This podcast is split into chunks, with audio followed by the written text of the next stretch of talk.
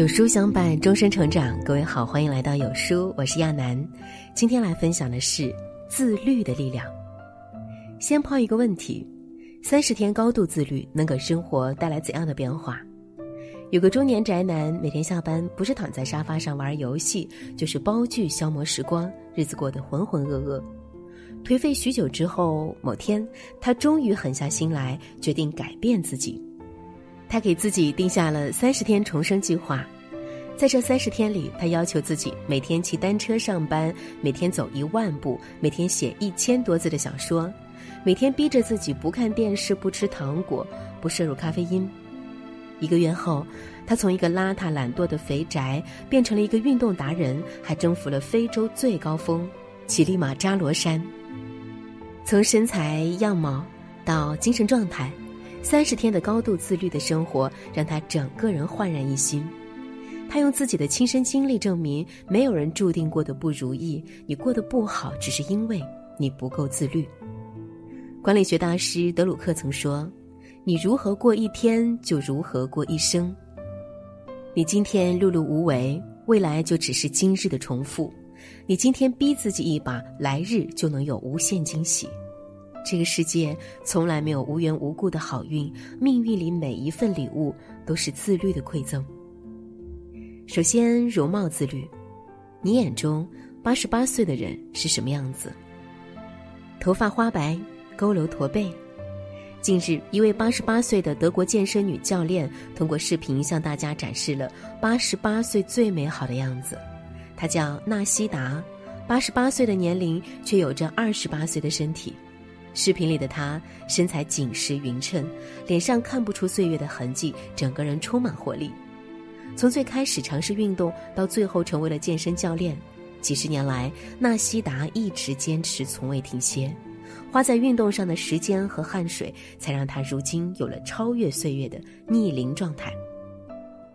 很多人都想拥有不老的容颜，拥有苗条的身材，但美丽的容颜需要靠自律去维护。林肯曾说：“一个人年轻时的长相是父母决定的，但中年以后，长相都是由自己决定的。那些长相好看的人，无一不带有自律属性。”再就是言语自律。年前，朋友回老家过年，母亲给他安排了一次相亲，对方事业有成，高大帅气。母亲觉得对方人不错，就常常催问两人的进展。可他一心只想工作，没有谈恋爱的打算。有一次，他和客户沟通出了问题，被老板在公司群里批了一顿。恰好母亲又过来问，他气不打一处来，直接对母亲大吼道：“没看到我正忙工作吗？谈恋爱、结婚是我自己的事儿，您别瞎掺和了。”母亲听后手足无措，眼泪当场就掉下来了。那时他后悔莫及。但伤人的话却再也无法收回。生活中有多少人不能好好说话，把伤人的话全留给了亲人，把最坏的脾气都留给了最爱的人。情侣吵架时脱口而出的分手，朋友生嫌隙时张口就来的攻坚，孩子做错事时满口的嫌弃和否定。言语是成本最低的伤人利器，说者无心，听者有意。成年人最大的自律就是懂得好好说话。还有想和你分享的叫品行自律。曹植曾言：“只为神明，敬为慎独。”所谓慎独，即在独处的时候也能严于律己，坚守自己的品行。东汉太守杨震曾奉旨到一小县城任职，当地的县令都是他曾经提拔过的官员。当晚就有官员提着十斤黄金上门，想感谢他的提拔之恩。杨震坚决不收。官员悄声说道：“天黑无人知晓。”杨震厉声笑道：“天知地知，你知我知，怎会无人不知呢？”说罢，便把官员请出了门外。一个人的品格如何，不只看他人前的体面，还要看他人后的底线。有些人看似外表光鲜亮丽，可若以利益诱之，则底线全无。这个世界处处充满诱惑，唯有守住做人的底线，才能在乱世红尘之中立于不败之地。好的品行才是一个人行走世间最好的名片。还有叫感情自律。有人说啊，决定和一个人在一起只需要一时的勇气，而守护一场婚姻却需要一辈子倾尽全力。吴奇隆曾在与粉丝合影时，有一名女粉丝想要挽起他的手，见状他立马婉拒说：“对不起，我有老婆。”简简单单的一句话，明确了自己的底线，也给了妻子足够的安全感。也正是因为这份对婚姻的敬畏，吴奇隆才能把这份当初不被看好的婚姻经营得井井有条。婚姻是一场信任与忠诚的交付。婚后曾经相爱的激情，难免在柴米油盐的琐碎中被稀释；曾经相伴一生的誓言，也许会在七年之痒后心生疲倦。婚姻生活处处都充满诱惑，但追求新鲜感是人的本能，保持忠诚是一种选择。